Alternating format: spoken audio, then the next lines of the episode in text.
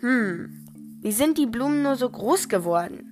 Ich muss sie unbedingt mit ins Labor nehmen und untersuchen. Haben sie effektivere Photosynthese? Sind sie stabiler? Ist die Zellulose anders angeordnet? Vielleicht die Zellstruktur? Ich muss ins Labor.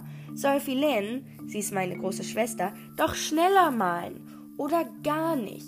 Sowas muss man untersuchen. Es könnte ein Durchbruch sein. Vielleicht würde ich dann endlich in die Universität akzeptiert und müsste nicht heimlich in dem Labor von Philen Versuche machen. Es ist einfach unfair, dass sie einen Platz bekommen hat.